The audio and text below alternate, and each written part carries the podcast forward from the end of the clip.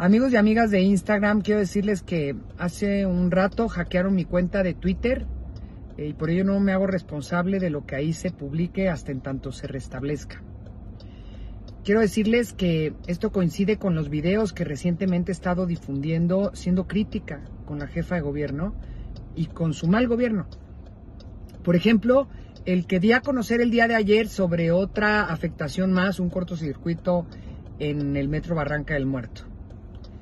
Y bueno, por supuesto, hago responsables a ella y a su equipo y espero que pronto se restablezcaremos las denuncias correspondientes. Muchas gracias y saludos.